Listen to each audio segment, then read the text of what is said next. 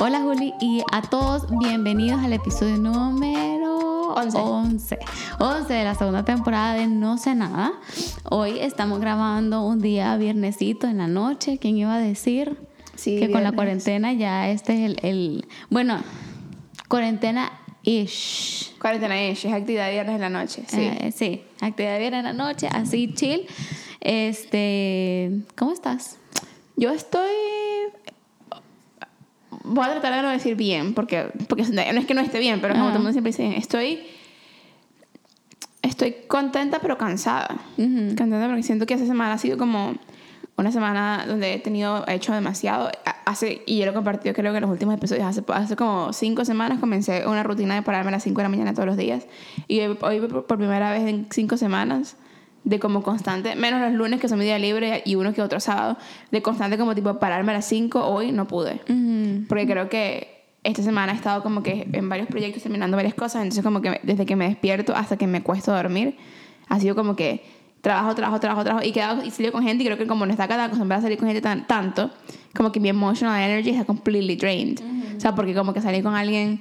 Que, que y gente que, que, bueno, una de las personas me saca más que, más que la otra de las cuales que salí, pero el miércoles fue como que me vi con alguien y fueron cuatro horas, y después el jueves me vi con alguien más que me saca bastante energía y fueron como dos horas más. Entonces como que no sé, como que no estaba tan acostumbrada, como perdí la costumbre. Sí, sí, y sí. después el jueves a la oficina, el viernes, no sé qué, entonces como que estoy bien, pero estoy cansada y ya quiero que sea el lunes para poder como descansar. Descansar, ¿sabes? sí. Porque también viene un fin de semana bien fuerte. Sí. A mí me da risa cada vez que vos decís que querés que sea lunes porque obviamente para mí mis días libres son sábado y domingo y estoy como no.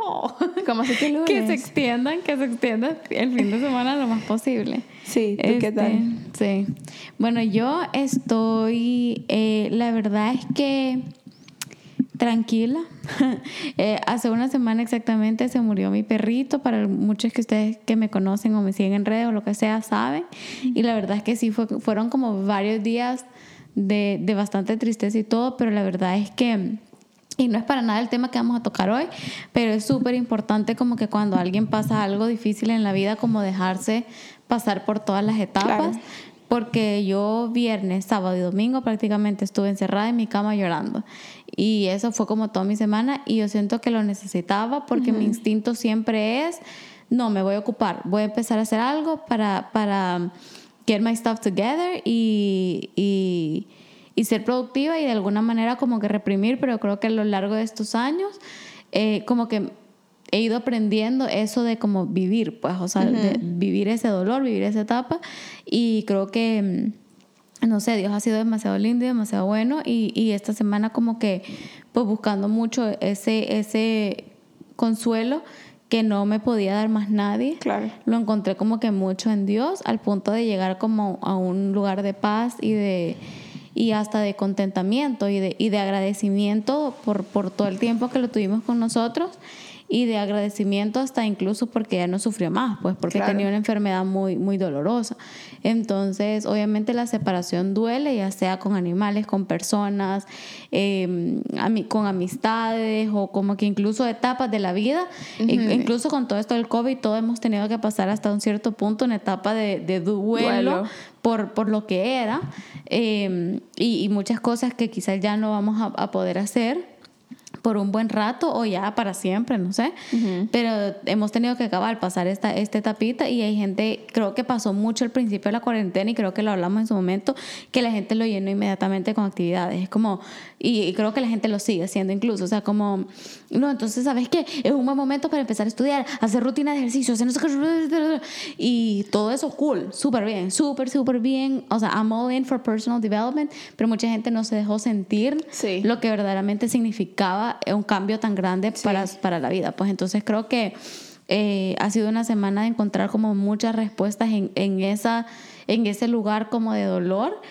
Incluso cosas que tal vez no tenían tanto que ver con mi perro, pero que ese evento catalizó el abrirme los ojos a ese tipo de cosas, o sea, ¿me entiendes? A cosas incluso hasta como, como el perdón o como mm, la fe, o sea, o muchas cosas que, que, que el evento solo como que el estar callada en mi cuarto llorando y orando, hablando con Dios, como que voltearon eso y, y me, me ayudó durante el resto de la semana. eh, no solo a tener paz, sino que acercarme más a Dios y a tener, llegar hasta un punto de contentamiento. Claro, claro. Siento que dijiste algo, yo sé que no vamos a hablar de esto hoy, pero solamente kind of, kind of building off de lo que acabas de decir. Dijiste algo muy interesante y muy importante. Dos cosas que dijiste que fueron, me parecieron muy interesantes. Número uno, lo que dijiste de que cuando la gente experimenta algún tipo de pérdida, es como tipo necesita pasar por esas etapas del, del duelo, o sea, como que lo- las famosas cinco etapas del, del, del duelo, Sí. que son eh, negación, rabia, bargaining.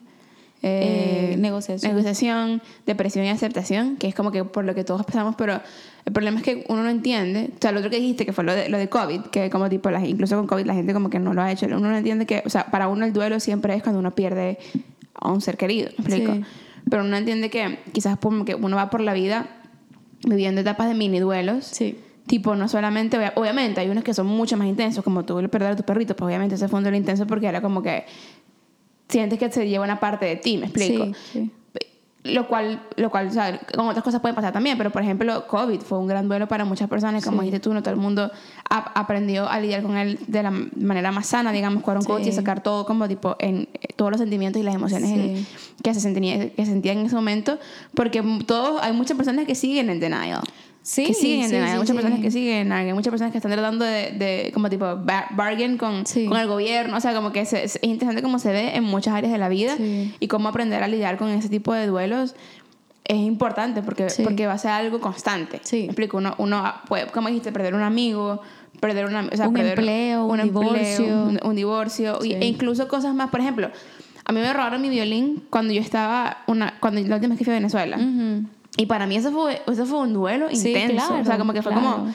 Porque es algo, es algo material, pero para mí significaba mucho más que el violín per se. Total. Y eso fue como tipo, yo tuve, ay, yo tenía denial, yo tuve muchísima rabia, Sí. tuve un, un tiempito de depresión eh, y, de, y de- también de bargaining como tipo con Dios, ¿sabes? Y con como tipo mis surroundings y después hasta que fue como que lo acepto y ya, pues como que Sí. entender ese proceso es muy, es muy importante para como que poder vivir una vida funcional, siento, como, como una persona en este Total. mundo.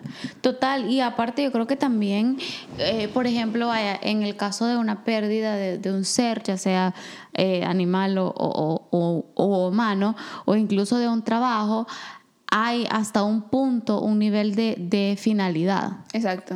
Pero algo como COVID es algo tan continuo y e incluso con, con- con- con- muertes, por ejemplo, está totalmente bien si ya llegaste a un punto de aceptación y un día te volvió a agarrar la culpa, o un día te volvió a agarrar la ira, o un día te volvió, o sea, eh, yo cuando hablé con mi manager y como que se lo comenté, ella me dijo como, porfa, eh, y, y estoy, siempre lo digo, demasiado agradecida por la gente con la que trabajo porque me dijo, porfa, si alguna tarde necesitas tomártela off. Me dijo, yo sé porque vienen waves, o sea, vienen olas. De repente puedes estar súper bien hasta riéndote y viste una cosita, o hiciste un comentario ¿Te que te recordó y te Sí. recordó y regresas a la etapa 1 y está bien. O empezás a saltar y un día te estás bañando y estás pensando que pude haber hecho mejor y te da culpa de la nada. Entonces como que también está súper bien entender que, o sea, mi mami, ponete, mi abuelita murió hace mm, poco más de 10 años y no puede llegar el 22 de febrero, que es el día que murió, sin que mi mami repita, por ejemplo, qué pude haber hecho o le vuelva o le vuelva a agarrar bajón, o sea, y ahí el resto del año no es que no le hace falta a mi abuelita, de hecho le hace falta mucho, pero de repente pasan cosas que solo como que te, te Claro. reabren la herida un poco. Y, y yo creo que, con ejemplo, con, con algo como COVID, que los cambios siguen siendo tan constantes, Y que, y, que, y que es algo tan incierto, porque Sí. por lo menos la muerte de alguien, o sea, como que... es pretty yo- much final. pues. Yo, exacto, Ajá. exacto y- o sea, pero es un, es un given porque todo el mundo ha perdido a alguien. Sí, sí, sí. Yo perdí a mi abuelo, no fue tan, no fue tan, digamos, para mí el momento tan doloroso quizás como tú haber perdido a tu abuelita, pero sé que si yo llego a perder a alguien más, como que hay, mu- hay una red de personas en el mundo que han perdido personas porque todos hemos perdido a alguien. Sí, porque sí. es, you know how, how it's gonna look like, y todo el mundo sabe.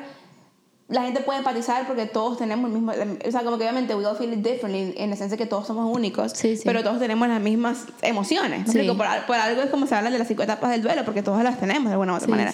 Pero COVID es como que no sabes qué va a pasar. No, y que la verdad que las, las, las pérdidas, por así decirlo, también que experimentas con COVID, a medida pasa el tiempo van siendo nuevas experiencias. Por Exacto. ejemplo, puede ser que al principio eh, sea, fuera una cosa de, de ya no poder ir a la oficina, que para algunos fue duelo, para otros, yo, eh, fue, causa- fue motivo de, de yes, pero, ¿me entendés? Pero tal vez para otros ha sido tener que vender algo porque perdieron su empleo, perder su empleo como tal, pero eh, para otros perder familiares, que, que déjenme decirles que después de haber perdido a mi perrito y estar tan lejos y tener que despedirte en una pantalla y todo me dio un glimpse súper imperfecto, porque obviamente no, no, no lo voy a comparar a la pérdida de, de un familiar, a pesar de que el dolor ya muchos psicólogos lo han estudiado y el dolor de perder una mascota puede ser casi Claro. tan fuerte como el de una familia, Claro. de un miembro familiar, pero aún así, o sea, la cantidad de personas que ahorita con COVID no han podido despedirse de sus familiares, no han podido hacer un, un servicio funeral y eso, que, que sociológica y psicológicamente hablando y antropológicamente hablando tienen una función. Y te dan closure. Y te dan clo- exacto, precisamente por eso, o sea, son rituales que hemos establecido culturalmente por, por, porque, porque sirven un función, una Claro. función social y la gente no ha podido tener eso, ya sea que hayan muerto por COVID o no, por, por el simple hecho de que no se pueden reunir personas, etcétera, y del distanciamiento y eso, y la verdad es que a medida como que uno se va enfrentando a esas nuevas situaciones, te vas dando cuenta de nuevas cosas que vas perdiendo, ¿me entendés? Justo al principio, no sé si te acuerdas, justo al principio de COVID, literalmente justo la, la semana que declararon cuarentena aquí, yo me iba a ir de viaje. Ajá.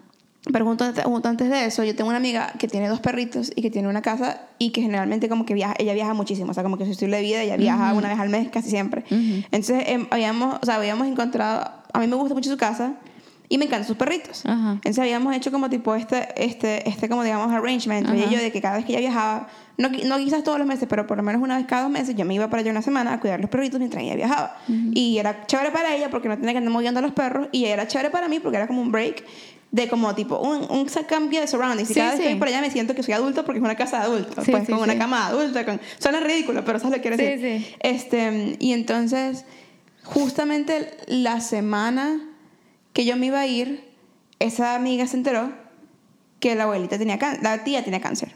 Está así, es súper stage, stage, no sé qué cuál es el stage más alto, ese tenía. Estaba súper met- met- metastasized, ya por el cuerpo, era como tipo, le daban un mes de vida. Sí. Y fue bien heavy. Entonces, al final, bueno, eh, esa semana yo me iba a ir, yo me iba a ir a su casa porque así iba a ir a viajar y al final no, no me fui porque sus, su- o sea, la idea era, entre comillas, que sus, que sus, los hijos de la señora se fueran a estar ahí para, para ir a cuidarla porque la señora se andaba cayendo y no sé qué. Y resulta que al final nadie, nadie fue porque ya se quedó en, en Vancouver porque cerraron todo y bueno, ajá. Sí, ajá. Entonces, X, el punto es que después de un mes, eso fue como comenzando la cuarentena, este, para aquí, para nosotros fue como por ahí 15, 15 20 de marzo. Sí, sí. Un mes justo in, por ahí por mi cumpleaños, un poquito después de mi cumpleaños, este, la señora pues falleció. Y estamos hablando de una familia italiana que son como, es como la familia latina, que, Sí. que iba ya esto como, como un poquito entrando en el tema que vamos a hablar como que la, la cultura de, lo- de los latinos, de los italianos, de, los de toda esa gente así, es este que hay un, que es un montón de, de familia y era un gentío, me explico. Yo fui para, para una cena de acción de gracias con esa gente y eran literalmente como 100 personas, eso era overwhelming. Sí. Y entonces para ellos fue muy heavy porque es como tipo, ¿cómo hacemos? Todos estaban en la misma ciudad, ni siquiera es como que tipo, estaban Eh, afuera, sí, todos sí. estaban en, en el Lower Mainland de Vancouver, pero no podían verse porque no había ningún espacio Mm. que los pudiera, que los pudiera como que co- contener, porque llegó un punto donde fueron 50 personas y después el punto siguiente fue que nada, 6 personas. Sí. O sea, no había, me explico, no había y no se habían visto, no estaban en la bubble, no sé qué. Entonces tuvieron que hacer como tipo un, un memorial service por Zoom y fue bien interesante como ver cómo la gente se adaptó, pero también como que, que eso pasó muy seguido. Incluso, obviamente, el distanciamiento físico es en, no solamente social en, en, en la, en la ciudad, pero o sea, en, en cuanto a distancia, pues Sí. siempre es un rollo. Cuando uno Sí. se va, uno siempre está prone a que esas cosas te pasen. Sí, Pero incluso como en la misma ciudad, saber que como que eres casi que vecino y no te puedes ver sí. para poder como conmemorar la muerte de alguien, Sí. pues, ¿sabes? No, totalmente. Y por eso digo que como que a medida van pasando este, las situaciones, como que cada vez una, o sea, como por ejemplo, tanto vos como yo teníamos viajes, por ejemplo. Y era como que, mm, no sé si lo, porque el tuyo fue como que justo al principio, pero el mío era como dos meses después. Sí. Y estaba en eso de que será, porque como al principio todos, ilusos, pensábamos que iba a durar, que sí, dos semanas. semanas, Ajá. sí. Entonces era como que será, no será, y pasas la etapa de tener que cancelar el primer viaje. De ahí la etapa de que llegó verano y no puedes salir, por ejemplo. La etapa de que hasta algo tan, tan bobo como que te tocaba una cita en un doctor o en qué sé yo, en el salón o lo que sea, yo tuve una cita en láser y fue como que, ok, no la puedo hacer. No la puedo hacer. Y entonces, después, y después la, la, lo que eso trae también. Sí, entonces como que son, son en verdad son, hay pueden muchas cosas que son grandes, otras que son bobadas, pero a medida va pasando cada cosita que ya no puedes hacer o que sentís que perdiste, es un sentimiento de pérdida, Exacto. pues, desde de, de lo más grande como una pérdida de una persona hasta algo pequeño como, ay, perdí la cita en el dentista, ¿me entendés? Entonces, eh, sí, pero bueno, como dijiste o como insinuaste, el tema del que actually vamos a hablar el día de hoy es de la cultura. Y la verdad que es un tema brought on por eh, o, o, o, inspirado por el rant que se echó hoy nuestra queridísima Sasha Fitness. La amamos, por cierto. Eh, acerca de la apropiación cultural. Uh -huh. No entendí la que está en la computadora. Eh, es, es, urgente, sorry. Yeah. Este, y, y para los que la siguen, bueno, como dijimos, estamos grabando un viernes, el lunes antes de que saliera este episodio y lo metió en sus stories. Entonces, chances are que ya no esté para el momento en el que salió este episodio. Pero básicamente, el spiel de la historia es que eh, Luna, su hija menor, quería, estaba obsesionada con Moana y quería un disfraz de los Maui, de Maui, de Maui del, del personaje que sale.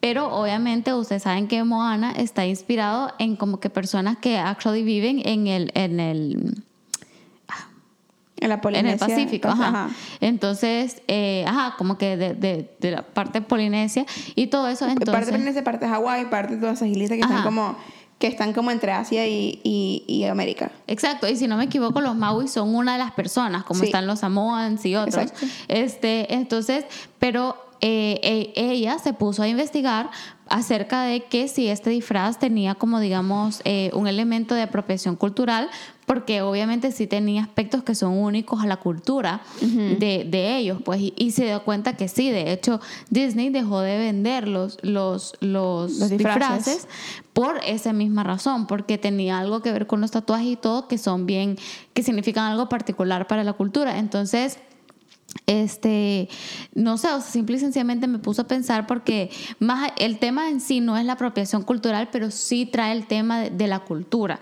Por ejemplo, como latinos, a nosotros nos gusta decir muchísimo que amamos nuestra cultura. Pero, pero ¿qué significa eso?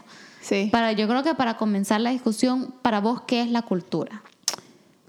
Esa es una pregunta que creo que es como, es como definir la música, ¿sabes? Uh -huh. Es como esas cosas que no se pueden tanto definir. O sea, obviamente debe haber alguna definición como sí. tipo en Wikipedia, uh -huh. pues, pero para mí la cultura, ¿cómo lo digo? El set de... Es que, es que es todo, porque la cultura es comida, la cultura es música, la cultura es, es baile, la cultura es, es, es vestimenta, uh -huh. la cultura es personalidad, uh -huh. la cultura es como, es, es algo, es, hacer lo más intensivo como tipo olores, uh -huh. ¿sabes? Por lo menos una cosa que, que a mí me, me, marcó mucho cuando yo vine para acá, que una cosa que para, para mí era cultura básica, digamos, en, en Venezuela, que fue donde yo crecí, es que uno se montaba en un ascensor y todo el mundo era buenos días, ¿me explico? Ajá. Y todo el mundo olía bien. Para mí eso es cultura, ¿sabes? Como Ajá. que y también está como la cultura general, de como tipo saber de cosas, Ajá. ¿sabes? Y como que, sea, no te podría dar una definición así como tipo, digamos, el grano, pero para mí la cultura es un set de todo, es como tipo las cosas que te informan y las cosas que te rodean, ¿me explico? Uh -huh, uh -huh. Fíjate que... Y comportamientos también. Ajá.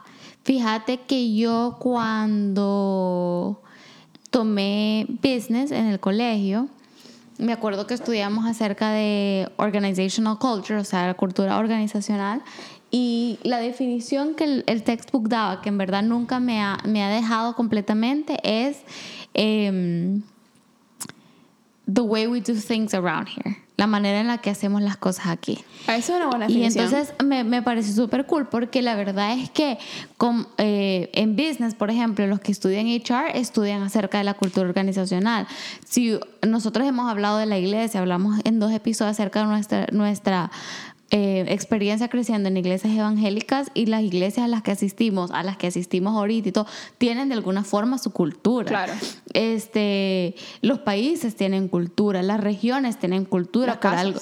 Las, ¿ah? las casas. Ajá, por, por, incluso ponete hasta las regiones, por algo se habla acerca del Pacific, del Pacific Northwest, del eh, perdón, Pacific Northwest. Pa, sí, sí, Pacific Northwest, pero digo del West Coast. Ajá versus East Coast, ¿me entiendes? O sea, hay demasiados chistes acerca de como que, ay, la gente de, de California y Vancouver y Oregon y todo versus gente de Nueva York, Boston, Toronto, ¿me entiendes? O sea, como que eh, a pesar de que pueden ser eh, países diferentes, ¿me entendés? Como que eh, en México, por ejemplo, o incluso en, la- en toda Latinoamérica, ves que se habla de la gente andina versus la gente del cono sur versus Centroamérica, versus los Caribe, ajá. Entonces, como que a pesar de que cruza fronteras, entonces hay- eh, de ahí, por ejemplo, en el internet hay cultura. Este, o sea, la manera en la que es, the way we do things around Twitter. Exacto, And the way we do things in, in Instagram. Exacto. Puede ser que la misma persona tenga cuenta en Instagram, Facebook, LinkedIn y, y, y Twitter, fue la que me faltó, eh, y va a postear algo diferente en cada una de 100%, esas y, redes. ca- y cada una, o sea, como que la foto de perfil es diferente, el Exacto. cover es diferente. Como que yo, yo creo que pa- yo, todos somos prime examples de eso, de que, por ejemplo, yo Facebook no lo uso, así que me da un poquito más igual. Pero en Instagram soy, son puras fotos de yo bella. Ajá. Twitter es como, es como lo- me gusta llamarlo mi alter ego, o sea, las cosas que no diría en ningún otro sitio que no sea Twitter, ¿me Ajá, ajá. Y, y cosas estúpidas. Y LinkedIn, yo soy Mega profesional. mega profesional. Tengo todas las cosas que he hecho en Coursera están en LinkedIn. Sí. O sea, mi, mi, to- todos mi- mis awards están en LinkedIn. Sí. O sea, eso es. Tengo puros amigos, así que sí, que sí, manager y cosas así en LinkedIn porque son las gente con la, de la que quiero ver y Sí. sigo como tipo newsletters y así. Sí, Entonces, como yo en que- LinkedIn, mira, LinkedIn la verdad es que el que menos uso y debería de pump it up un poco más, pero sí, es como que más al grano y así. De ahí en Facebook soy bastante como de noticias, reflexiones un poco más Tú eres pura tía en largas. Facebook. El otro día, el otro día me vi tu Facebook. Ajá. Y como que, tía. ¿En qué sentido? Tía, ¿sabes qué eres? O sea, ya soy tía, pues. Eres tía, no, Ajá. sí, eres tía. Pero, pero no, o sea, no tía, no tía piolín. Ajá. Sino tía que anda como que dándole like a las, a la- a las cosas de la gente y comentando las cosas a la gente y como que las, y, y las tías te comentan a ti, ¿sabes? Sí, sí, como sí. Que, como, a mí me gusta sí. interactuar bastante en Facebook, especialmente porque la gente de, de back home todavía lo ocupa bastante. Sí, sí. O sea, como que una red social eh, donde donde bastante gente de, de, de El Salvador todavía como que postea lo suficiente y también familia, es donde tengo la mayoría de mi Sí, familia. Entonces sí. como que sí, y sí, de hecho sí me gusta interactuar, Eh, no me meto tanto, pero ahí es donde, por ejemplo, yo, yo comparto blogs o artículos que leo, ahí es donde comparto noticias, eh, columnas de opinión. O sea, mi Facebook es bastante, no es que necesariamente sea político, pero ahí es donde me expreso más acerca de ese tipo de cosas. Y me da cuenta que la gente, mucha gente hace eso. Ajá. Mucha gente hace eso. El otro día yo posteé, y fue un experimento social, como tipo eh, social para mí, pues. Ajá. Una foto que posteé en Instagram, la mía la posteé en Facebook con un caption bien largo de una historia de un proyecto que, en el que había estado involucrada, un proyecto que había hecho. Y en Instagram tuve como 100 likes. En Facebook tuve como 200 likes y como un montón de comentarios de gente que ni tenía siglos y Sí. años de escuchar de ellos. Y como tipo, mira, Facebook, yo debería mover más Facebook porque aquí hay gente. Sí, sí, la verdad es que sí sé gente. Y de ahí en Instagram soy bien de cositas estéticamente bien o como que historias un poco más, qué sé yo, reflexí. Mi, mi, mi Instagram es como una mezcla de reflexión, inspiración, introspección, o sea, bien, bien... Y Spotify. Ah, Y Spotify. Y Spotify, claro. Eh, donde comparto ese tipo de cosas. Y luego Twitter es donde pongo estupideces, pues, o sea, y cosas chistosas y memes. Aunque de repente un quotecito por aquí, quotecito por allá, pero es que yo sé que el timeline de Twitter se mueve muy rápido. O sea, como que la gente no, no absorbe ni digiere nada de lo que, lo, lo que uno pone ahí. Pues entonces. eh, entonces, bueno, pero el punto es que cada red social tiene su cultura, cada casa, como bien decís, o sea, era típico ir a la casa de un amigo después del colegio y ser así como que, "Ey, qué rara esta casa. Sí. Pero y no era que estaba raro, o no era que hacían las cosas mal, sino que simplemente la hacían diferente a la tuya, pues. Entonces, con todo eso en mente, ¿tiene sentido para vos hablar de cultura? ¿Cómo así?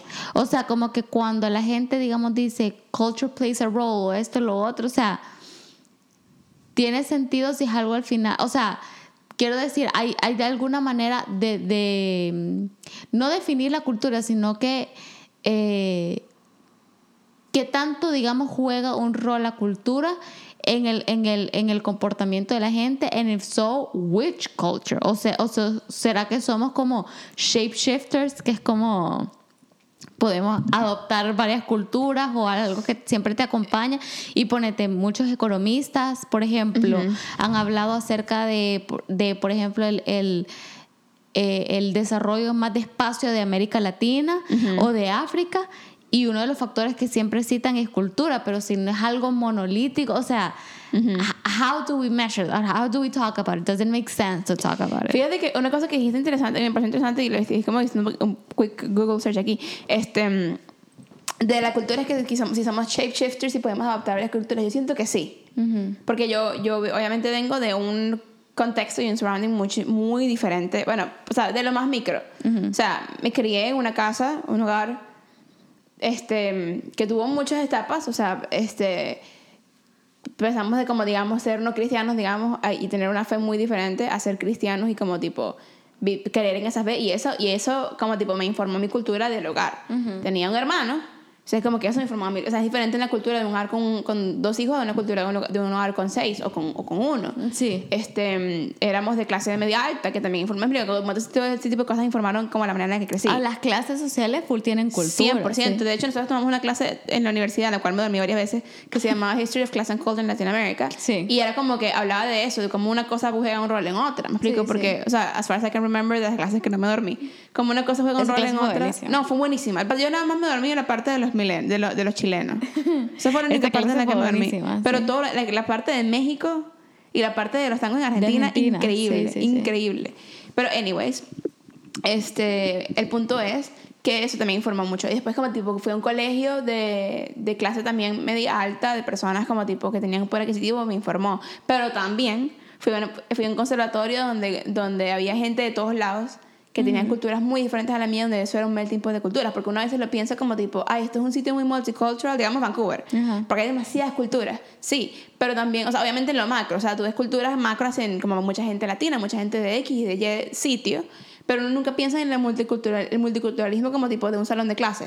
Sí. ¿Me explico? Sí. Y de cómo eso también es como que te informan. Se siento que, y después me viene para acá, que es el, la ciudad reina del, del political correctness y como tipo ser ser políticamente, correcto siempre, ser PC y, y, y, usar y ser, ser este, verde y querer compostear. Y A mí me costó. Entonces tú eres, tú eres este, obviamente testigo de mucho que a mí me costó como tipo adaptar esas cosas, pero hay otras cosas que adopté rapidito como el coffee culture. Exacto, sí. O sea, yo, ah, yo amo el café, soy súper coffee snob y eso lo agarré aquí. Sí. y cosas así. O sea, siento que sí somos shapeshifters porque así como vamos, vamos encontrando nuestro sitio vamos encontrando how I do things around here dependiendo de como tipo how people around me do, things around here, me explico.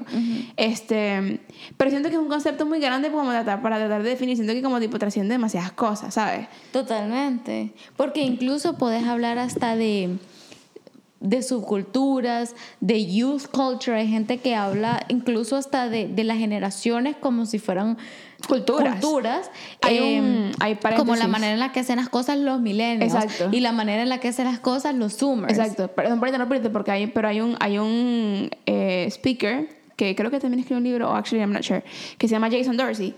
Y Jason Dorsey, este, básicamente, todo, todo su, su, su speaking engagement siempre se basan en las diferencias culturales de, la, de, las generaciones. Y le da duro a los boomers y le da duro a todas, o sea, como tipo, le da duro a todas, pues. Pero me parece tan interesante. Sí. Porque como tipo, así, como, así como yo, a mí me, tú y yo estamos unidas por una cultura latina que es overarching, digamos, en toda la región. Yo también estoy unida con una persona en China que tenga mi edad por la cultura millennial, por la cultura Gen Z, lo que sea que yo sea, porque no sé qué soy. Este, también estoy unida con una persona, este qué sé yo, en Europa porque somos músicos y tenemos la cultura musical. ¿Sabes lo que quiero decir? Es como que eh, es tan, es tan defining, pero también tan unidora, sí. dependiendo de cómo lo veas. Sí, sí, y totalmente. Y sí, y, a veces hay culturas, por decirte, que son, voy a ponerte la cultura de memes por ponerte algo. O sea, como que eh, yo siento que sí, al final la cultura es como una manera de hacer las cosas, pero siento que hay una línea bastante delgada entre tratar de identificar o definir de alguna persona, de alguna manera, perdón, la cultura con, con caer en el estereotipo.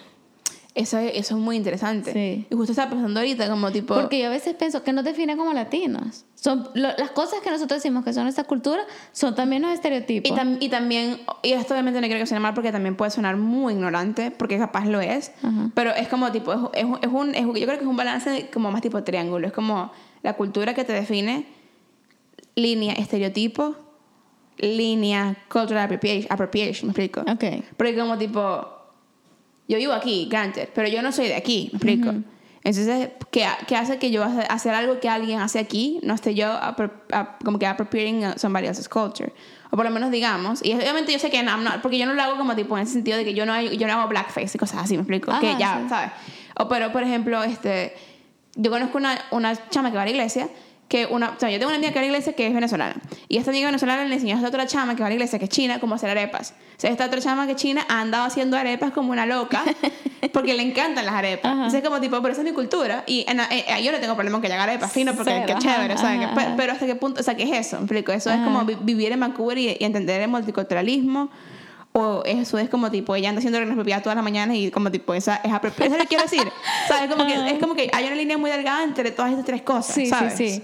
Sí, no, definitivamente. Y, y yo creo que entre más globalizado eh, se vuelve el mundo, es como que las líneas se, se cruzan más porque hay cosas, por ejemplo, el otro día estaba, ¿qué fue? Fue un podcast. Fue un podcast o fue un blog, no me acuerdo, con Gastón Acurio. El, el- el chef peruano famosísimo y él par- gran parte de lo que ha hecho es hacer comida de fusión en, en- de- del Perú con otras cosas pues con otras y es apropiación oye no sé porque también ya se volvió parte de la cultura gastronómica de Perú Claro. entonces Claro. eh, bo- y, y de otros lados, porque obviamente él es un chef súper reconocido, pero yo creo que también es súper interesante porque sí hay aspectos de las culturas que yo creo que se celebran cuando se ya dan a conocer.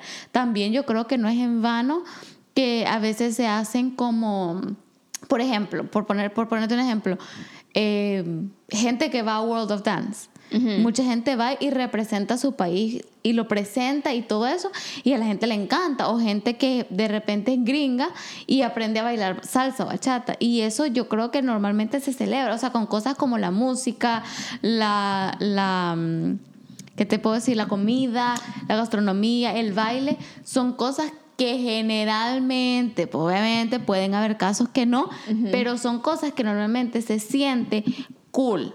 Pero ya cosas que yo creo que tienen, como por decirte, moda, por ejemplo. Feno- fe- cosas que, que van más hacia el fenotipo de las personas. Las cosas que tienen que ver con el fenotipo, cosas como moda que, que pueden tener una trascendencia este, eh, indígena. Eso es- Eh, eso es tricky. Sí, es bien- como que ese tipo de cosas, yo creo que yo creo que ahí, ahí es donde la línea se pone un poquito tricky, pero también creo que es algo que se ha dado bastante últimamente, porque te lo juro por mi vida que yo recuerdo estando chiquita y que, por ejemplo, y, to- y no sé si todavía pasa, o sea, como que eh, en verdad no sé, pero viendo ese montón de gringos en tipo Antigua Guatemala comprando sus camisitas de, de, de tela y la Mara feliz. ¿Y De que era como que, "Ah, oh my God, está usando eh, como una camisa de, de así, de tipo, de, de- no sé cómo le llaman ustedes, pero como de manta, pues, Ajá, ajá. ajá. Sí, y en el colegio nosotros nos ponían todos los 12 de octubre a disfrazarnos de indios. A nosotros también, porque hacíamos actos en el Día de la Exacto. Independencia. Pero ahorita... Yo o sea, no- fíjate que no sé si todavía lo hacen, porque en El Salvador el Día de la Independencia hay full, este, este, eh, ¿cómo se llama? Desfiles y todo eso. Pero, pero ¿qué, qué hace que sea cultural appro- appropriation? Porque, o sea, regresando un poquito a lo de Sasha, bueno, yo no, yo no escuché, de hecho, yo, yo no escuché todas las historias porque yo la agarré cortado. O sea, yo la agarré cuando ya estaba en Amazon viendo el disfraz de Maui y estaba en un sitio público y no podía escuchar. Entonces dije, voy a, voy a ver esto después. Y lo bajé. Ajá. Pero ya me había echado toda la introducción, entonces no entendía de lo que estaba hablando. Y fue como tipo, que está hablando ella? Y por eso como tipo, esquipié mucho de la historia Ajá. o sea, me echó un poquito, pero no lo evitó. Pero quiero hacer contra appropriation, el hecho de que, de que es como tipo algo trascendental y e importante como tipo de- en, en la fundación y en las bases de una cultura, o, o el hecho de que un, un, un party como tipo de, de más quote unquote poder y privilegio está, usando, está agarrando algo de una cultura que no lo tiene. Yo creo que es parte y parte y el hecho de que la empresa que lo está vendiendo, imagínate que si hubiera sido Disney, lo está usando para su profit, pero dándole cero A la gente. a la de- gente de la cual, de la cual tomó Claro. el, el, el diseño, por así decirlo. Pues, o sea, Claro. porque no es como, no es que estás creando arte en nada, sino que es como que, ay, mira, voy a agarrar esto que tiene, que tiene una cierta forma y un cierto simbolismo para tu cultura, yo lo voy a manufacturar en otro lado. Ni siquiera es que le voy a dar trabajo a tu gente, ajá. Lo voy a manufacturar en otro lado. Pocos niños lo van a comprar y todo ese dinero va para mí. Es como, es como cuando, cuando uno va para el Navy, me, digo el Navy porque me, porque me acuerdo que lo vi en el Navy, y ve un morralito, un morralito como con pattern guatemalteco. Ajá. Y es como que, pero está hecho en China y va todo para un Navy. Sí. Eso es appropriation. Sí. Exacto. Exacto. Fue, la, fue por lo que se metió un escándalo. ¿Quién fue? Carolina. Oh, em, el año pasado hubo un gran escándalo de una, de una diseñadora que literalmente se había robado, pero robado así, shamelessly, un diseño indígena. Pero no fue Carolina Herrera. No me la. Mi corazón. No mentira. No, no fue Carolina Herrera, fue alguien más. ¿No fue Versace?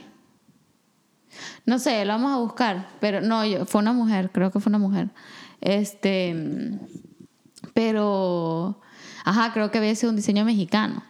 Entonces, este, no me acuerdo bien quién fue, pero sí, el caso. Entonces, y lo había usado hasta para el runway y todo, y después son piezas que venden en miles de dólares. Y, no le dan nada. nada. Exacto. Entonces, bueno, pero sí, entonces sí, la verdad es que la cultura es como algo bien, bien difícil de definir, pero al mismo tiempo siento que es algo bien unspoken, que también todos entendemos. Y que siento que diferentes aspectos, regresando un poco, por ejemplo, al episodio que hicimos de la interseccionalidad, diferentes aspectos se vuelven más o menos relevantes, digamos, culturalmente, depende de dónde estés. Claro. Por ejemplo, si yo estoy en El Salvador, la cultura salvadoreña es bien importante, pero si yo vivo aquí en Vancouver, yo casi siempre digo soy latina y me identifico con lo que sea que signifique ser latina y, mi latinidad más que ser salvadoreña, porque hay tan pocos salvadoreños o, no me relaciono tanto con, muchos salvadoreños.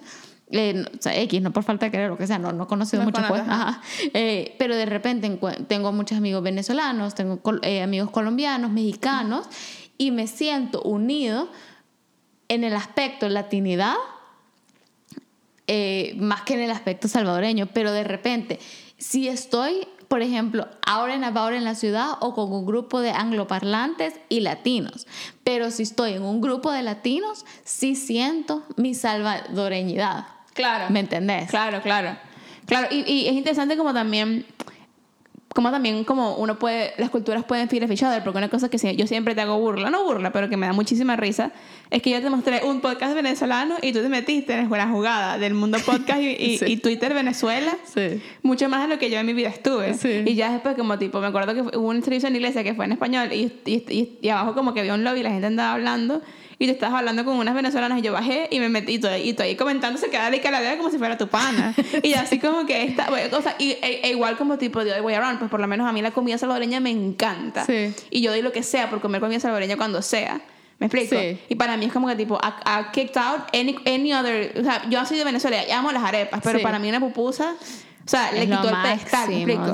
Y como que yo puedo, yo puedo, digamos, empatizar en esa área con tu cultura porque, porque tú me las has introducido a mí así como tú también puedes pensar como digamos el humor venezolano. Sí. Porque has sido introducida a él y te has y como digamos immerse yourself en, en, ese en ese como tipo en ese aspecto de la cultura venezolana, pues. No, mira, paréntesis, te voy a decir que yo hoy me estaba llegando a la conclusión que, que esto, yo, eh, yo estoy loca en Twitter. Porque yo estoy bastante metida en el Twitter venezolano, bastante metida en el Twitter salvadoreño estoy relativamente tratando de sumergirme en el Twitter eh, de aquí local. Porque me parece medio aburrido. Es aburrido, pero siento que el episodio de Hassan Minaj, si no lo han visto acerca de local news, ah, me full cambió. Entonces, como que quiero saber un poco más como que lo que, está, pasando. en la ciudad y tal, en la ciudad y en Canadá. Y después, en el Twitter tipo global, en el sentido de que, tenés, ¿me entendés? Tu, tu BBC, tu New York Times, tu ONU, que te reportan como acerca después del mundo. Yo, yo sigo pura lapatilla.com, yo debería seguir gente más, más legit. No, y, y, y aparte, y, y, estoy levemente metida en un, en un aspecto del Twitter mexicano. Sí. Entonces, más que todo en, el aspecto comedia política, digamos, del Twitter mexicano. Entonces yo llegué a la conclusión de que estoy quedando, es loca, que loca, porque estoy metida como en demasiados munditos Y, y, y, o sea, de repente es como que me estoy muriendo de la risa aquí con un chiste de, de Manuel Ángel Redondo, al mismo tiempo que estoy peleando con el ministro de Salud del Salvador, preocupándome por lo que dijo Trump, viendo acerca de que salió un oso en la, aquí en Burnaby Mount, ¿me entiendes? O sea, y que, y que Chumel nuevamente lo están atacando. Entonces, pero escucha, pero es que eso es un, ejemplo perfecto de por qué, de por qué como la cultura no sé, es como, bueno, de que es muy difícil, es muy difícil de definir y cambia con el tiempo, porque todas estas cosas son iguales de relevantes para ti, ¿me explico? Así como también lo son para mí. Porque yo quiero saber que hay un oso en Burnaby Mountain para poder avoid Burnaby Mountain, at all costs, no importa lo que hace Trump, porque vivo en Canadá y porque a todo el mundo le debería importar porque está loco. Este, y, y, me da, y me da risa el, humor venezolano. Y también estoy metida, como que, ¿sabes? Como que es, es, es, es, cool, pues. Y es cool de que, de que, de que estemos como tipo yendo hacia un mundo en el que la cultura sí es muy definida. o sea, como que tipo, defining, hacen, a mí me definió haber nacido y crecido en Venezuela, pero también me ha definido vivir aquí. Si yo me voy a Europa, digamos, más adelante, el haber vivido aquí por 7, 8 años, 9 años, el tiempo que vivo aquí, me va a marcar también, me explico, yo no voy a poder tomar café de la misma manera, o sea, para mí ya eso, ya eso es, y lo digo el café como algo superficial, pero yo de verdad me y, y si no saben, pues pueden buscar en internet la, el West Coast de los Estados Unidos y Canadá, o sea, West Coast de Canadá, digamos, Vancouver, Victoria, ese tipo de como tipo ciudades un poquito más grandes, este, es muy conocido por ser como tipo la meca del third wave coffee culture junto, junto con, con, con Australia. Y, o sea, todo de los mejores cafés, como tipo, de los mejores roasting mechanisms son, están, aquí en esta ciudad, junto con Melbourne y Sydney y, y, Portland. O sea, como, y Seattle, de los mejores roasting. O sea, como tipo, es de los mejores. Entonces, como que yo he adaptado demasiado a eso. Yo no puedo tomar ya café que si Folgers. Estás loca. Estás loca. Que si Maxwell House. O sea, ya no, es que no puedo. O sea, como que es parte de como tipo lo que me ha hecho, pues digamos, o la cultura, digamos, de iglesia de aquí. Y como tipo regresar a Latinoamérica con una cultura de iglesia tan diferente va a ser un cambio para mí porque, porque ya me he informado la cultura de aquí y ya, me, ya he crecido en una, en una iglesia en, en, aquí donde he sentido que he aprendido mucho más de mi fe con la cultura que me ha rodeado. Sí. Y cosas así. Y creo que, ese, ¿sabes que es un, un súper buen punto? Porque las culturas, a pesar de que acabamos de hablar de que, por ejemplo, hay culturas organizacionales, hay culturas en las familias, hay culturas eh, regionales, creo que la cultura nacional o regional, que, que son bien simbióticas en el sentido de que se, se they feed off of each other, como por ejemplo hablar del machismo en Latinoamérica. Todo el mundo como que reconoce que el machismo es un aspecto de la cultura latina, este, a pesar de que se ve diferente o tiene diferentes iterations en algunos países. o el baile. Ah, ah, O el baile. Ajá, o el baile. No, no, no, pero quiero decir, este, mm, a pesar de que son simbióticas, también la, las culturas creo que más que, más que todo la nacional, creo poder decir esto, eh, afecta bastante las culturas, por ejemplo, de del hogar y de las organizaciones. O sea, como que eh, yo me acuerdo cuando en, en, esta misma clase en Business Stories estábamos hablando de eso, uno de los grandes eh, no obstáculos, pero digamos de los grandes desafíos que la gente se encuentra cuando vas a hacer negocios abroad, casi siempre una persona que va a hacer algún tipo de negociación con alguien en el exterior, le dan un curso primero de cómo se hacen los negocios en ese país.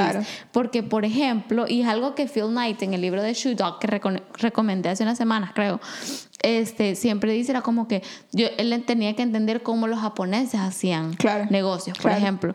Y el, el, el, modelo japonés de hacer negocios está influenciado por la cultura japonesa at large. Claro. Andrés Oppenheimer en sus libros también, por ejemplo, habla de cómo la cultura afecta a la educación. Por ejemplo, una cultura oriental, eh, por ejemplo, en China, que es muy, muy achievement driven y muy como que tenés que ser excelente en todo y así, tiene a los niños estudiando en escuela y después van a otras clases como por ocho horas y no sé qué. Y cuando existía el One Child Policy era bastante con la idea de que todos los recursos de esta familia van a estar un niño para que esté un niño, o sea, le traiga honor a toda la familia versus Latinoamérica, la cultura afecta a tal nivel la organización o los, o los colegios que es un poquito más como que, bueno, feriados aquí, Semana Santa, tómensela y todo el mundo anda en la rebusca. Todo el mundo anda en la rebusca. Y la gente es mucho más innovadora y creativa. Sí, entonces es como que la, la la cultura, yo creo que nacional definitivamente la, afecta a las organizaciones, pero incluyendo cosas como la iglesia.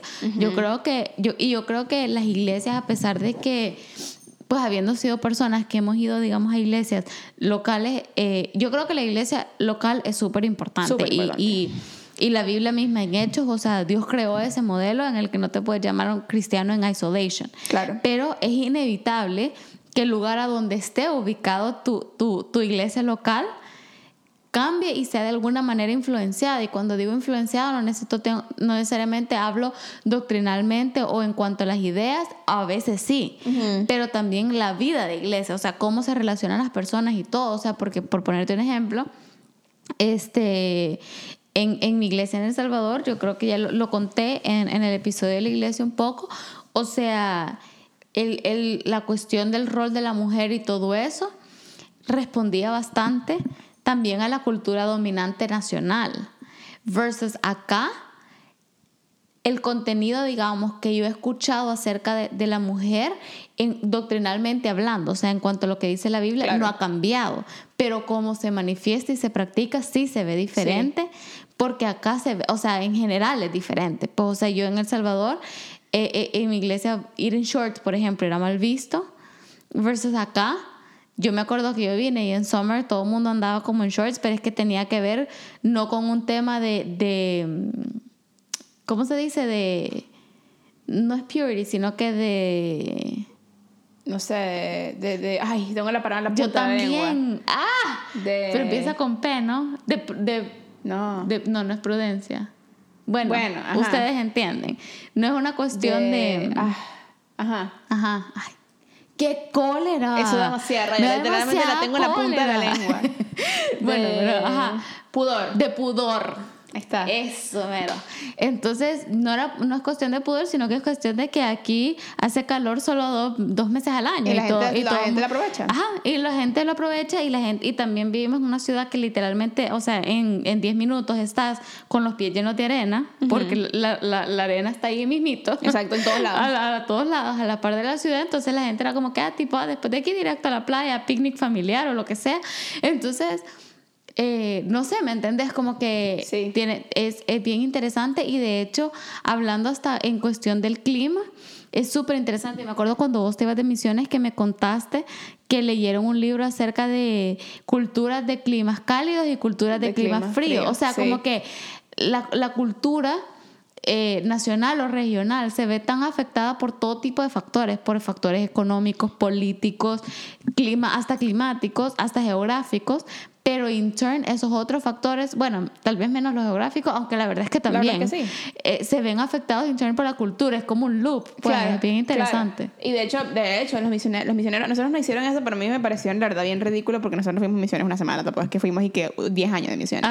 Pero los misioneros hacen un, un, proceso cada vez que van a, o sea, ponte, yo me voy de misiones por un año a Kenia. Ajá. Y de regreso, aquí, los misioneros pasan como por un proceso como tipo bien intencional cuando regresan de como reinserción cultural para poder reinsertarse a la cultura de la que de la que they've been a part of, pero como, como han estado tan inmersos en generalmente, o sea, si es un, misionero hardcore que se va a como tipo se va a sumergir en, en, en, el medio de la villa de donde no hay más nadie indígena en el medio de África, ¿sabes? En un pueblo ahí, en un país que ni siquiera sé cómo se llama, en el medio de África. Sí. Y después como tipo y después de que estás en tan tanta como digamos isolation y tanta y no mala isolation, pues solamente que no hay más nada y que no hay, tienes internet, que no tienes acceso a nada y que para reinsertarte en la cultura, como tipo, como ponte, vienes de Vancouver, una ciudad que es totalmente lo contrario, es como que ellos tienen que hacer un proceso mental para poder reinsertarse bien. Sí. Y está algo interesante porque ayer, estaba hablando, ayer salí con una amiga a cenar y esa amiga tenía un novio y ellos terminaron.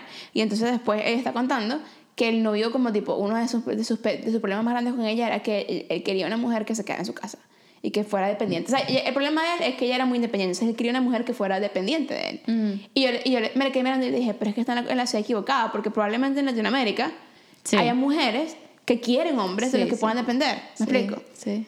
O, o, en el medio de la nada en Estados Unidos, o en el medio de la nada aquí en Canadá, por ahí por Winnipeg. ¿sabes? Capaz hay mujeres que han sido ha sido brought con una cultura en la que ellas pueden de verdad que decir, bueno, mi cultura me ha enseñado y lo que he aprendido y mi, mi, lo que me ha informado mi vida es que yo quiero un hombre del que yo pueda depender. Pero en estas ciudades como Vancouver, como Nueva York, como Toronto, como, como, como Roma, como Londres, ¿Me Sí. explico? Los Ángeles, Sí. o ciudades como Ciudad de México y así es muy difícil Es muy encontrar una mujer que te difícil. quiera decir.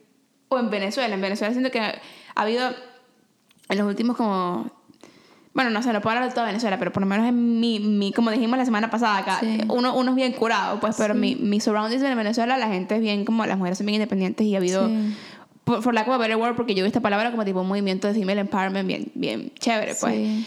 Este, pero, pero están así de equivocadas, pues. Sí, y fíjate que es, un- es un tema que en realidad podríamos hablar hasta otro día, porque nosotros hicimos un capítulo de la independencia y quizás voy a decir algo que, digo, de las mujeres, y voy a decir algo que quizás le puede sonar hasta controversial, pero a mí no me gusta la frase de mujer independiente, porque... O mujer empoderada. O mujer empoderada, porque, pero más que todo independiente, porque creo que es, un mal de la cultura occidental ahorita que nos está moviendo hacia el querer ser independientes, pero es que ni fuimos creados para ser independientes, ni podemos serlo, porque yo no me voy a ir a vivir a una granja en medio de la nada a tratar de, de raise everything on my own.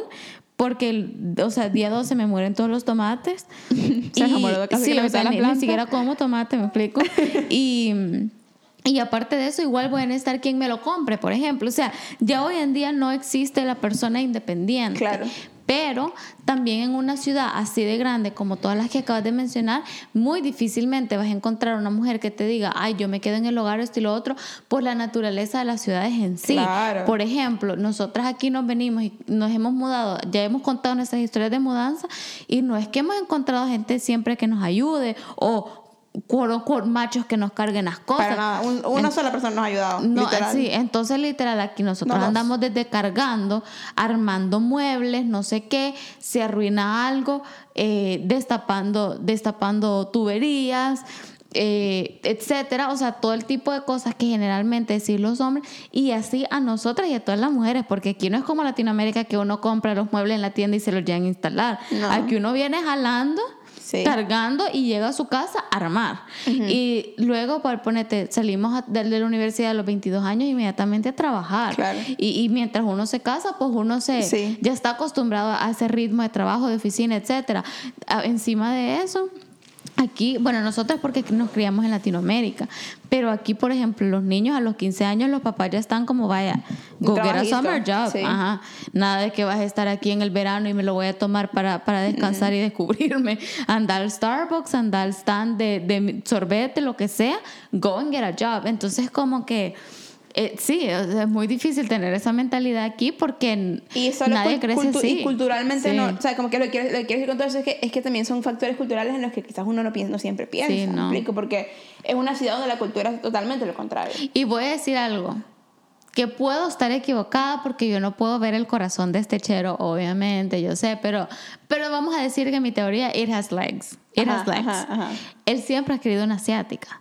Exacto. Y tiene sentido que él quiere una asiática porque es un poco de lo que hablábamos recién, de, lo, de, de dónde esté salir entre, ay, sí, es algo cultural o este es el estereotipo, porque se conoce que las asiáticas, o el estereotipo, perdón, de las asiáticas tiende a ser que son todas sumisas y tal. Sí. Entonces, esta chera es asiática y she didn't fit that mold. Para nada. Pero si él tiene esa expectativa de esposa y cae en ese estereotipo, tiene todo el sentido del mundo Que- que, que le que- quiere una asiática. Sí, claro, porque quiero una, una, una persona sumisa. Y, y como lo que dices, o sea, es como un estereotipo que, que, que se nota el estereotipo porque después están asiáticas como esta y como muchas otras que son doctoras o que son Sí. eh, abogadas o que son ingenieras, lo que sea, que no, que no caben en Sí. ese estereotipo y entonces como tipo, si quieres una así, vente para China. Total. O sea, como que me explico. Total. Y- Y, aparte de eso, yo creo, que- mira, yo creo que es súper importante reconocer que la cultura existe y es un factor 100%. Yo eh, estaba buscando recién en mi correo, pero no lo encontré.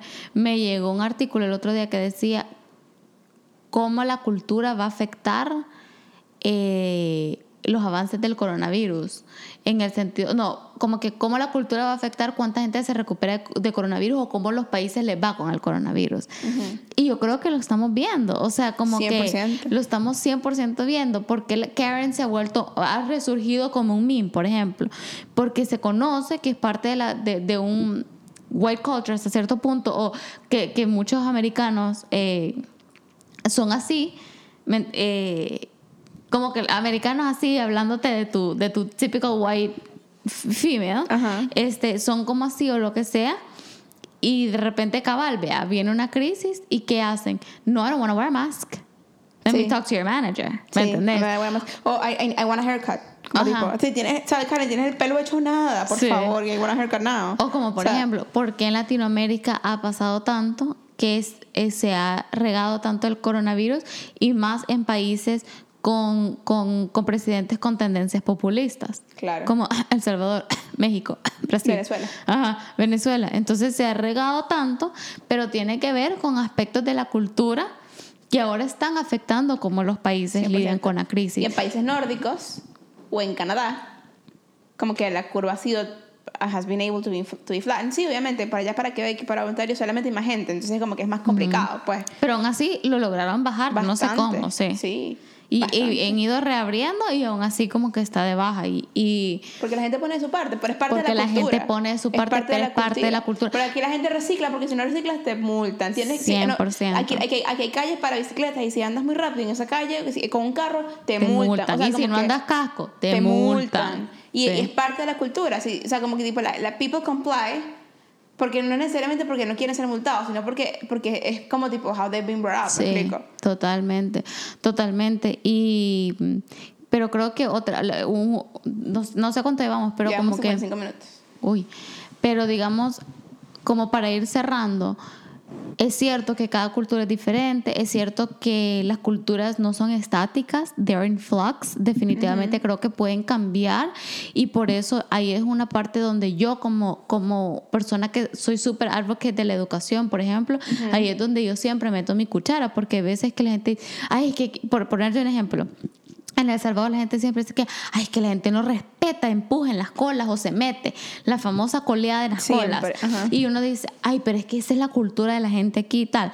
Yo digo, sí, pero con un poquito de educación eso se puede cambiar. Claro. Entonces, eh, por eso yo siento que la cultura no es, no es estática y por eso es que un cambio en un país, miren, y, y lo digo con todo el corazón en la mano y con todo el amor a la política, hasta un cierto, o sea, a la política en teoría, pues no, eh, que yo le tengo. Un presidente nunca va a cambiar un país. Para nada. Porque los cambios que los países necesitan son tan de raíz. Que, bueno, aparte de que ajá, necesitamos a Dios y todo eso, ajá, pero como que son tan de raíz que se necesitan shifts generacionales enteros. Claro. Un presidente lo que puede hacer es sembrar los cimientos para un fruto que va a reap en 30, 40 años. Y tienes que tener demasiada. Por pronto. Tienes que tener demasiada sinergia entre un presidente y el otro, y el otro, y el otro, y el Sí. otro para poder hacer cambios que sean long lasting. Sí. Y una cosa que dijiste, que acabas de decir que me acordó lo que hablábamos en el episodio de la interse- interseccionalidad es que nadie, nadie nace con condiciones a priori para que para hacer nada. Sí. ¿Me explico? O sea, el mero hecho de yo nacer en Venezuela no me hace, o de yo, o yo nacer en Latinoamérica, o de yo nacer en X sitio, no me hace ser, tener vives de criolla, por ejemplo. Sí. No me hace. No. Eso se aprende. Sí. ¿Sabes? Porque se aprende porque así como tú aprendes que las Barbies son para niñas y los carros son para niños, así como tú aprendes que todo, todo, es, todo es una performance. ¿me explico? Sí, todo en el mundo, como dices tú, siempre es construido. Sí. Y we're, and we're performing the part that we've learned how to play. Sí. ¿Me explico? Y entonces es interesante lo que dice porque, porque es cierto, o sea, como que con educación y con, con entender que la, la cultura sí existe, pero no es algo que existe in a vacuum. O sea, como No. tipo, es, es algo que hacemos. Sí. Y que hacemos con todas las acciones que tomamos. Pues con Totalmente. cada cosa que decidimos hacer, construye o, o digamos, cambia, añade sí. o cambia la, la la cultura en la que vivimos. O la refuerza. O la refuerza. O la refuerza, porque hay mucha gente, por ejemplo, en, en Norteamérica, en, más que todo como que en Estados Unidos y así, que ante la, la ola de violencia, por ejemplo, en México y Centroamérica, ¿qué dijo, qué dijo Trump? Por ejemplo, en este- el comentario que se hizo súper controversial en su campaña, ay, nos mandan a los rapists, no sé qué, pues es una manera de decir, ya ustedes así son, son, son malandros, son criminales, ¿me entendés? Y... mm, ¿Qué dijiste que me hizo decir esto? Que estábamos hablando de que las cosas, cada cosa que uno hace como Ah, cuando uno sí. está en una Ajá. O la refuerza. Claro, todos estos problemas que acabo de mencionar son otros set de problemas, o sea, que, que tienen sus raíces y tal. Pero digo, mientras sigan abriendo carteles y sigan abriendo cosas, uno también refuerza ese, Claro. ese, pues Claro. esa, esa percepción o ese Y, y estereotipo. los, y los carteles son, son el ejemplo más extremo digamos, que puedes poner. Mientras tú sigas pagando Claro. 500 bolívares por sacarte una cédula de identidad, Sí. tú refuerzas el, el, el, el estereotipo de que los latinos son corruptos. Mientras tú sigas, mientras sigas coleándote en la cola, tú refuerzas el, el estereotipo de que los latinos son vivos. Mientras Sí. tú sigas engañando a las, a las personas cuando, cuando emigras. Sí. Sigue, sigue reforzando el estereotipo que los, la- que los latinos son cheaters, ¿me explico? Sí. Y eso lo digo yo con mi cultura, porque yo no puedo, yo no puedo pero mientras Karen siga diciendo que no quiere ponerse una mask, Karen sigue reforzando el estereotipo de que las Karen son así. Sí. ¿Me explico? Y, Sí. y, y, y algo Joe, Joe Sanagaro, el comediante que, que ya he mencionado un par de veces, tiene unos videos buenísimos, ya son viejísimos, pero son de The Whitest Moments in History, que son como esas cosas estereotípicas como decís como que que... So white. so white, sí. Sí. Sí, y es interesante como ver. Siento que, siento que creo que si puedo hacer un llamado como en este momento, es como tipo, todos sabemos de qué cultura venimos y todos, y todos amamos ciertas cosas, por lo menos una cosa que yo amo de mi cultura, súper superficial, es que los hombres huelen rico. Y para mí, yo necesito un hombre que huela rico. Sí, sí, Así sí. que a mí me costaba aquí en Canadá porque nadie huele nada. Sí, sí. O sea, eso, please keep it up. Sí, Sigan sí. oliendo rico, no dejen eso. Pero uno sabe las cosas en las que uno está mal. Sí, uno sabe sí. las cosas con las que uno crece. Me acuerdo que una vez tuvimos una conversación que para mí, que tú me dijiste algo que para que fue así de famoso, que yo me andaba quejando, estaba, me acuerdo que Ah. estaba abriendo la puerta del closet, sacando mi, mi broma de ropa, quejándome acerca de la gente y de la mentalidad del pueblo, y yo me estaba quejando de, de cosas de... Y obviamente la, la, la palabra mentalidad del pueblo suena muy despectivo, pero es lo que yo usé en ese momento para describir algo que me molestaba. Sí, sí, sí. Y andaba así, no sé qué, que la mentalidad del pueblo, que la gente, que en Venezuela, que no sé qué, que no salen del Sí, pueblo. es, como, es lo que en inglés se llama el small town mentality. Exacto. Ajá, y, sí. y tú me dijiste, deja tú la mentalidad del pueblo. Y eso fue para mí literalmente life changing. O sea, fue un, un- primero porque nunca, te- nunca había sido así conmigo. Primero. No, Segundo, fue un before and after. O sea, como que para mí fue como un wow. Sí. Tienes toda la razón. Sí, y, y- y es como que, como dijimos Sí, a también la- veces lo sacan a uno, pero ¿cómo es Exacto. que dicen? Como que lo You can take the, the fish out of the water. ¿no? Bueno, sí, como- básicamente para mí era como tipo, yo me, yo me pude marear, pero no, se- no se a marear de la mente, ¿me explico? Y, entonces, y, es- y es eso, pues, o la guanagua, pues eso, Ajá. eso, pues, como tú me dijiste así, para mí fue como, wow, Sí. es cierto, yo me estoy quejando de estas cosas que son insignificantes, ¿me explico? Y a partir de ahí, como para mí, para mí eso me cambió, entonces que siento que mi llamado sería... Y lo mismo que hablamos en el episodio de- de la interseccionalidad y como tipo, ¿cómo puedes tú aprender en qué, en qué lugar estás para aprender cómo hacer una diferencia? Es lo mismo, o sea, Sí. saber qué tanto tu cultura te informa qué tanto tu cultura tú haces para reforzar Sí. y si, y si tú quieres romper ciertos moldes que te molestan, o sea, sí. si, te, si, te mol- si a mí me molesta que la gente piense que cualquier latino es mexicano. Sí. O sea, yo tengo que poner en... O sea, yo y no es por los mexicanos, porque me llegan No, a los mexicanos, sí, es, por- sí. es porque no puedo, aunque yo no soy mexicano. ¿me Sí, explico? sí, sí. Entonces yo tengo que poner mi parte para poder hacerles entender que no. Porque Sí. hay un país que se llama Venezuela, déjame explicarte. Y, ¿sabes? Como tipo, cada quien... Y es, un- es un ejemplo mínimo, pues hay muchos otros ejemplos. Pues si yo quiero que, que, que no me conozcan como una latina cheater afuera de, de Latinoamérica, entonces yo, no, yo tengo que ser una persona íntegra. Sí, sí. Y ca- y cada Sí. quien entender, ok, qué parte de mi cultura me gusta y qué parte quiero mantener. Sí. Y qué parte de mi cultura como tipo no me gusta con la que me asocian y va- vamos Sí. a todos hacer un concerted efforts en como tipo, querer construir una, una retórica cultural mejor. Totalmente. No solamente fuera de nuestros países y fuera de nuestras casas y nuestras regiones, sino también adentro. Total. ¿Sabes? Total. Entonces, ese es mi llamado. Sí, yo creo que yo algo parecido, o sea, como que el hecho, así como dijimos en el, justamente en el episodio de la interseccionalidad, o sea, el hecho que vengamos de un lugar que ciertamente tiene una cultura y hay aspectos muy buenos y aspectos malos, porque por, por, por ponerte un ejemplo, eh, yo hay muchas cosas de la cultura salvadoreña que me encantan, que me fascinan. La gente es hermosa. Otras que no muchas.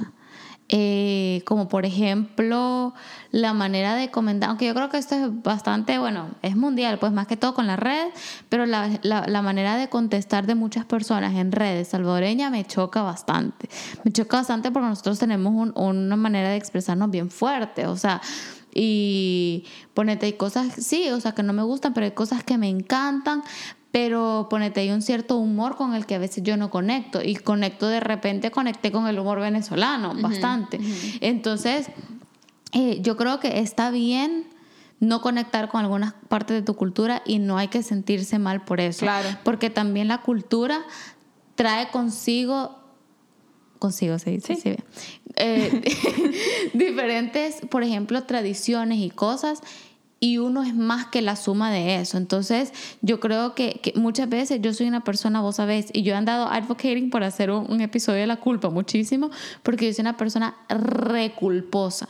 Y muchas veces, al sentir que yo me he alejado a veces de mi unquote, cultura o que he adoptado cosas de la cultura de acá, constantemente estoy cuestionándome, ¿me entendés? O sea, como que, ¿será que estoy abandonando quién soy, esto y lo otro? Y después caigo en cuenta que no, quién soy yo es mucho más, o sea, va mucho más allá de donde yo vengo y el hecho de que yo también adopte una cultura de donde yo ya vivo, este, no me hace ni, ni más ni menos, ni más Claro. salvadoreña, ni menos salvadoreña, ni me hace eh, na- nada. O sea, porque también esto de la cultura es un tema bastante interesante y complejo cuando uno emigra. Claro. Uno pasa por un periodo extremo de, de estar un poco perdido a veces y es, un- es algo que ni siquiera nunca fue y termina. Y, y eso te decir, creo que es algo, que es algo, es algo del, como tipo que dura toda la vida, porque Sí.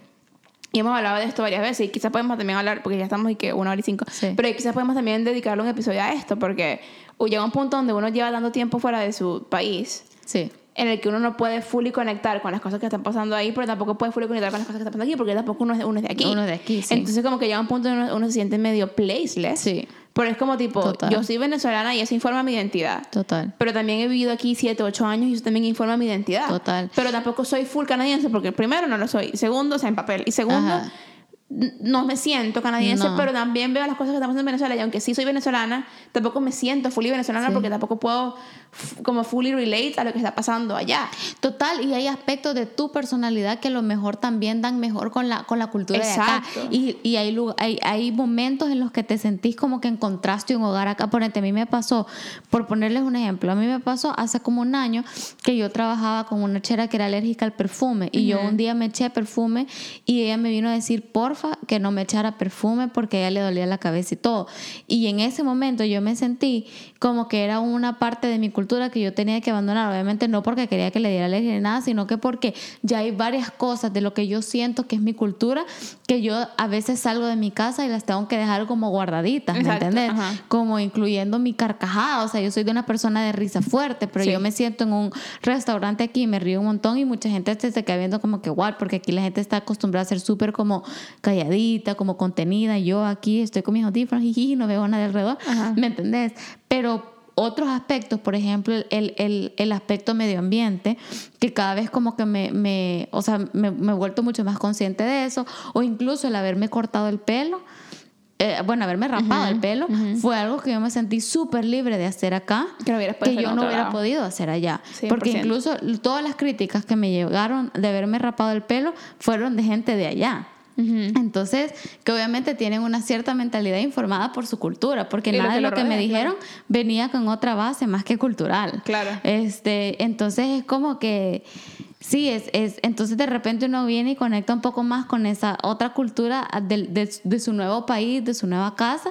Y sí, o sea, es como que es, es, es, es constantemente un vaivén, pero como decía, o sea, it's in flux y al final uno tiene que encontrar uno, su lugar dentro de eso y como hablábamos en el episodio de la, de la interseccionalidad, a dónde está mi identidad, porque más allá de ser salvadoreño y todo, como por ejemplo para mí es como que el ser cristiana, entonces Claro, ser hija de, Dios. ser hija de Dios y, y, y entonces that's gonna transcend eh, culturas y todo, pero también tengo que saber que tal vez la manera en la que live that out también de alguna manera hasta inconsciente va a ser influenciada por la claro, cultura. Porque no es lo mismo ser cristiano en China, donde no es legal, Ajá. que ser cristiano en otro sitio. O sea, es como que cada quien. Sí, entonces sí, Sí. es súper interesante y ni siquiera nos quedamos con tiempo, a lo mejor hasta podemos hacer una parte 2 porque Sí, porque ni nos quedamos con cosas. tiempo de hablar de como que la intersección de religión y cultura, por ejemplo, porque en- hay países a donde no, pero lugares a donde eso está intimately tied como, Medio Latinoam- Oriente. y Latinoamérica. Latinoamérica, Medio Oriente, Asia.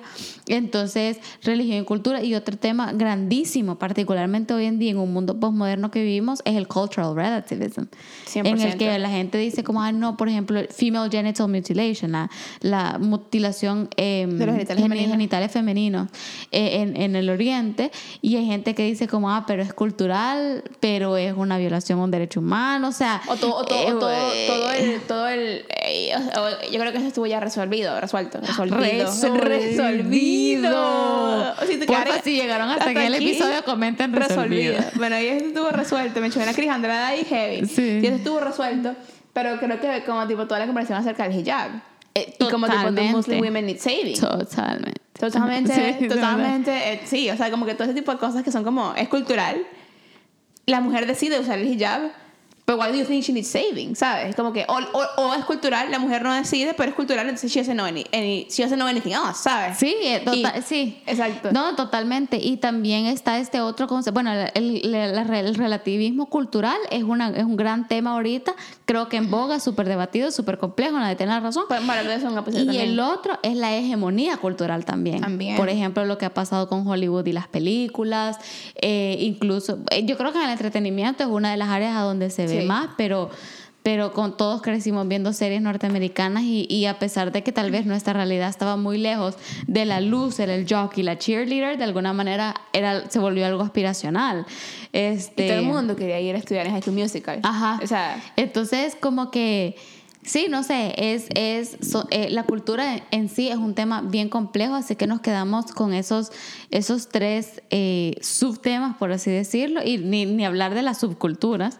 y no, Este, eso, eso es. Sí. Eso Entonces nos quedamos con esos pendientes para la parte 2, porque... Sí, sí, no, de esa parte 2, 3 y 4. Mira, rapidito aquí para cerrar, ¿cuál es tu recomendación de la semana? Fíjate que mi recomendación de la semana no venía lista para eso, pero voy a recomendar la serie de Zac Efron, la nueva que sacó en Netflix que se llama Down to Earth. Mm, Me gusta. Está, está buena. Está buena y pues sale Zac Efron. Sí, eso es, Ah. es reason enough. Y ya. Este, yo voy a recomendar, como siempre, dos cosas. Ok. Número uno, eh, este, y esto no es nuevo, he estado eh, de- rede- redescubriendo un amor, o ni siquiera descubriendo, descubriendo, de- desarrollando un amor por Alicia Keys muy intenso. Ajá. Desde que escuché un podcast, tres, un podcast, eh, un episodio de podcast de como tipo Alicia Keys con Bre- Brené Brown, y entonces Alicia Keys, recomendadísima. Particularmente, o sea, su, ella tiene una discografía bien chévere, pero y su último álbum está bueno, pero particularmente el que más me gusta a mí es Songs in A Minor, que es como tipo su primer álbum y es como una joya de álbum. Ajá. El número dos, el podcast de Brené Brown que acabo de mencionar. Se llama Unlocking Us y Brené Brown, si no saben quién es, es como tipo una, una escritora de liderazgo y es súper... O sea, ella trabaja con mujeres y, y ayuda a mujeres también como tipo a, a encontrar su voz. Entonces está muy bueno. Y eh, tres es eh, la serie de, de Netflix que se llama eh, The Politician o El Político. Ajá. Que está muy buena. Es como, es como comedia satírica política chévere. Ajá. Este, y está muy buena, está muy buena porque es como si, si les gusta las series acerca de campaña política y de como tipo political language y political, como digamos, trama, este, está muy buena. Sí. Ah, pues yo también voy a dar dos. La serie de Zac Efron y el episodio del podcast de Erika de la Vega en defensa propia con Kate del Castillo. Ay, no lo he escuchado. Estuvo bueno. No lo he escuchado, Estuvo bueno. Bueno, yo, yo admiro mucho a Kate, pero en general. O sea, como que siempre es bien cool escuchar como historias. Sí. Historias de gente, historias inspiradoras y particularmente de alguien que, tal, no sé para vos, porque tal vez no creciste viendo tantas telenovelas mexicanas, pero para mí fue alguien súper icónico a lo largo Claro, de mi vida. claro. Este, y oír toda su, su transformación hacia irse a Estados Unidos, hacer su carrera allá, eh, el por qué nunca tuvo hijos, ¿me entendés? O sea, oírla como incluso ah, she's overcome obstáculos como obviamente ser perseguida por el gobierno mexicano por haberse reunido con el Chapo, o sea, una Oh, cosita nada chiquito, más, sí. Eh, entonces sí, fue súper interesante, o sea, no, no, no quiero decir que estoy de acuerdo con todo lo que digo, pero me pareció súper interesante también la manera como que en la que se expresa y habla y todo eso, fue súper cool. Bueno, qué bueno. Sí. Bueno, y con eso los dejamos hoy. Estamos pendientes para las partes 2, 3 y 4. Síganos en Instagram, arroba No sé. NSN Media. NSN Media, ¿verdad? Cambiamos, cambiamos Sí, el handle. cambiamos el y handle. bueno, que tengan una buena semana. Bye. Bye.